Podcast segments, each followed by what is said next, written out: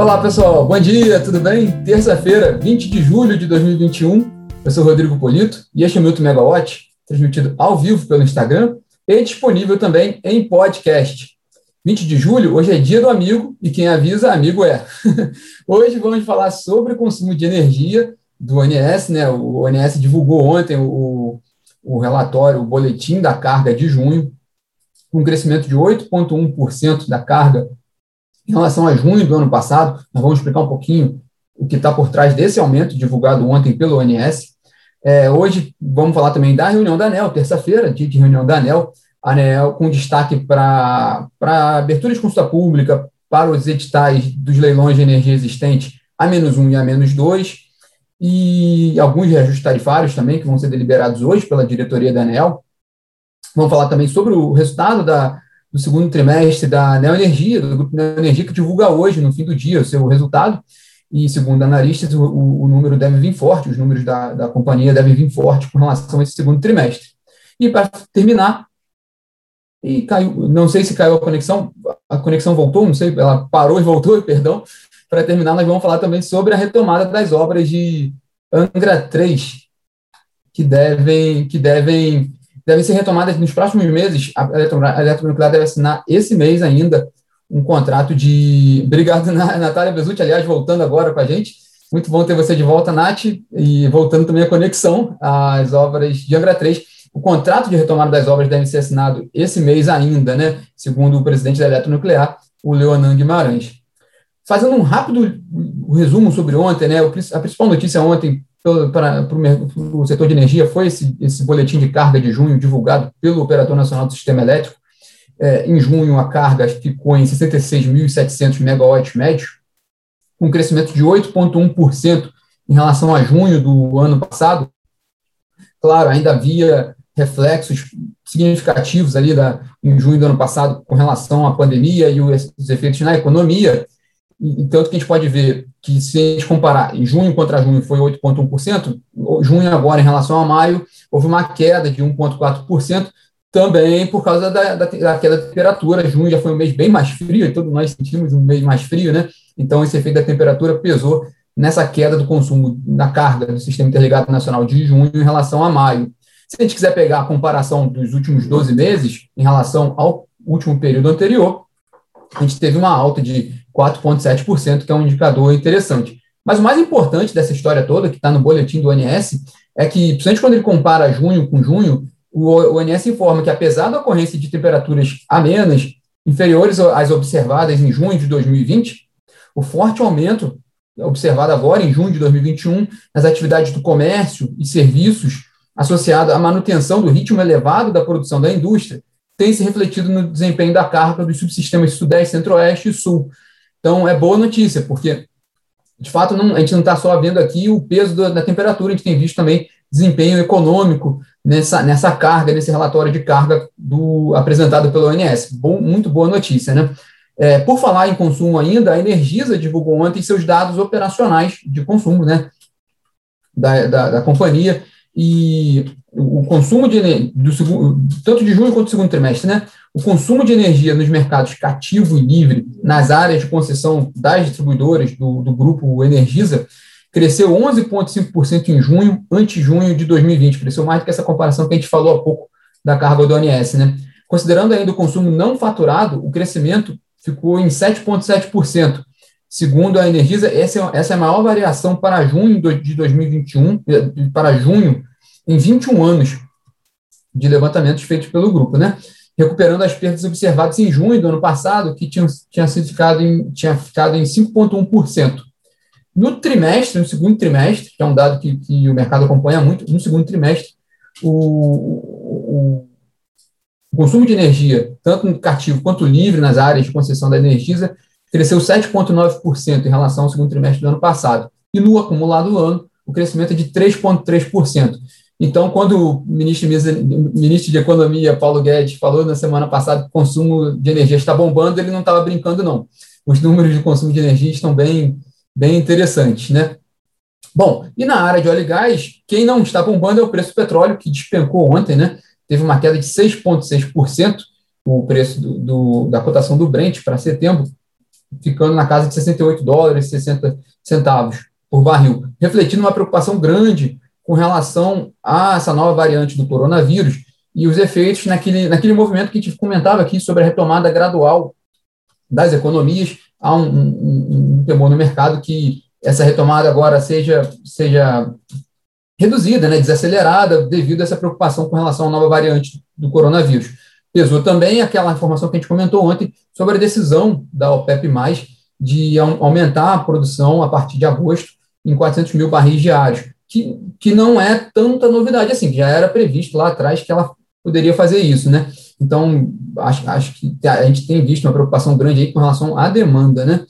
E hoje, a última vez que, eu, que a gente acompanhou aqui o preço do petróleo, ele tinha aberto de em queda, estava caindo, depois reverteu o movimento. A última vez que eu vi, estava com uma alta de 0,5% na faixa de 69 dólares o barril. Mas o que é interessante também acompanhar com relação ao petróleo é que algumas semanas, a gente comentou aqui, o petróleo chegou a alcançar, a cotação do, do, do, barril do Brent chegou a alcançar 76 dólares, né? Voltando a um patamar que não se via desde outubro de 2018. E agora a gente acabou de falar de 68, 69 dólares. O que a gente tem visto, então, é muita volatilidade. É o, é o principal recado que a gente pode acompanhar agora aí para o preço do petróleo nas, nos próximos dias, né? E vamos para hoje, né? Hoje é terça-feira, dia de reunião ordinária da ANEEL. Na, destaque ali na pauta dos diretores a, consulta, a abertura de consulta, a proposta de abertura de consulta pública para discutir, né, debater o edital dos leilões de energia existente A-1 e A-2 deste ano. Também está previsto na reunião o estabelecimento de receita anual de geração das hidrelétricas que operam sobre regime de cotas, aquelas usinas que operam no, por meio daquela, da Lei 12783, lá oriunda da MP 579, da renovação das concessões, são aquelas hidrelétricas que operam sob regime de cotas, né, o, aquele valor fixado. Essa receita de geração vai ser definida hoje pela, deve ser definida hoje pela diretoria da ANEEL. E também está previsto na pauta da, dos diretores é, reajustes tarifários de algumas pequenas distribuidoras, é, entre elas a Eletrocar, a Hidropan, Mux Energia e a Nova Palma Energia. E para fechar o dia hoje, no fim do dia sai o resultado da, do segundo trimestre da Neoenergia, do grupo Neoenergia, nessa já começando aí essa, essa temporada de balanço do segundo trimestre, né? De acordo com o Credit Suisse, a Neoenergia ela apresentou um crescimento forte das vendas no relatório operacional apresentado na semana passada, é, muito ali apoiado pela recuperação econômica também, né? E dados, a gente mencionou isso aqui no início do, do bate-papo, e dados também da SEB de distribuição. Aliás, esse vai ser o primeiro trimestre cheio do, do, da Enel Energia já com, com um controle na série de distribuição. Né? Esse resultado que vai sair hoje já vai, já vai dar o primeiro, primeiro print ali do, da SEB completa na, na Neoenergia. Né? A expectativa, então, pelo, pelo Credit Suisse, é que o resultado de hoje da Neoenergia seja um bom resultado, um resultado forte ali. Vamos acompanhar, né? Sobre a energia, só mencionar algo interessante, um parênteses rápido controladora da energia, o grupo Iberdrola espanhol, ele está participando de uma licitação lá no, no, Reino Unido, lá na Escócia, junto com a Shell, numa, na licitação de projetos eólicos offshore. Uma parceria entre as duas companhias, inédita lá para essa operação no, no, no, Reino Unido, ainda vai ter esse resultado, mas é uma parceria que foi anunciada na semana passada, muito interessante nessa área de energia eólica offshore, que a gente tem comentado também, a gente tem acompanhado bastante esse mercado lá fora, né? e os primeiros passos também que estão sendo dados aqui no país. Bom, e é, na Megawatt hoje, a gente tem agora pela manhã publicado uma reportagem com o presidente da Eletronuclear, o Leonan Santos Guimarães, em que ele comenta que espera assinar ainda esse mês o, o, o contrato das obras civis né, da, da, da, da, de Angra 3, né, já retomando Angra 3, é exatamente essa é a importância da assinatura desse contrato. Esse contrato ele marca a retomada do projeto cujas obras estão interrompidas desde setembro de 2015 por uma série de problemas. O, o empreendimento foi, foi alvo da, da força-tarefa da Lava Jato, é, também houve interrupção no fluxo de pagamentos para fornecedores naquela época, seis anos atrás quase, né? Então, agora é, foram resolvidos esses problemas. A Eletronuclear assina agora, no fim desse mês, esse contrato com a, com a empresa que participou da sessão pública para essas obras civis. O nome ainda não é divulgado porque ela ainda participa daquele trâmite de habilitação e ajustes de, de contrato com a eletronuclear. é, uma vez assinado o contrato, já começa a mobilização no, no, na, na, região de Angra dos Reis, né, no parque de geração de energia nuclear, e as obras de fato devem ser retomadas em dois a três meses. Né? E no ano que vem, aquela, aquela licitação maior mesmo para o contrato de APC, para a conclusão do, do, do, da, do principal contrato ali da, de Angra 3 deve ser feita, essa licitação deve ser feita no ano que vem, de acordo com a previsão da eletronuclear. O, o, o presidente da, da eletronuclear ele participou ontem de uma cerimônia de assinatura de convênio entre a, a, Associação, a Agência Internacional de Energia Atômica e a Associação Brasileira para o Desenvolvimento das, das Atividades Nucleares, a ABIDAN, convênio assinado aqui no Rio de Janeiro, na sede da ABIDAN, e que marca o primeiro convênio da, da Agência Internacional de, de Energia Atômica com uma entidade privada no, na área de energia nuclear e o projeto de Angra 3 está no radar dessa, dessa, dessa, desse acordo, porque o, o, objetivo é, de fato, a difusão do mercado de energia nuclear. É, e na, na, na, hoje também a gente tem às quatro horas a live né, com a consultoria da Megawatt, sempre trazendo os assuntos mais, mais importantes do setor no momento.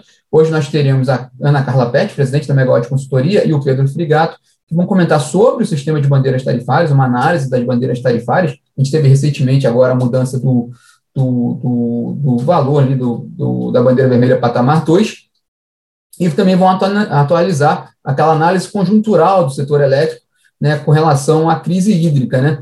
Esse evento é às 16 horas e disponível é, para assinantes. Vocês podem obter as informações no, na, na plataforma da Megawatt. Bom, pessoal, esses são os destaques de hoje. Tenham todos uma ótima terça-feira e nos falamos amanhã. Tchau, tchau.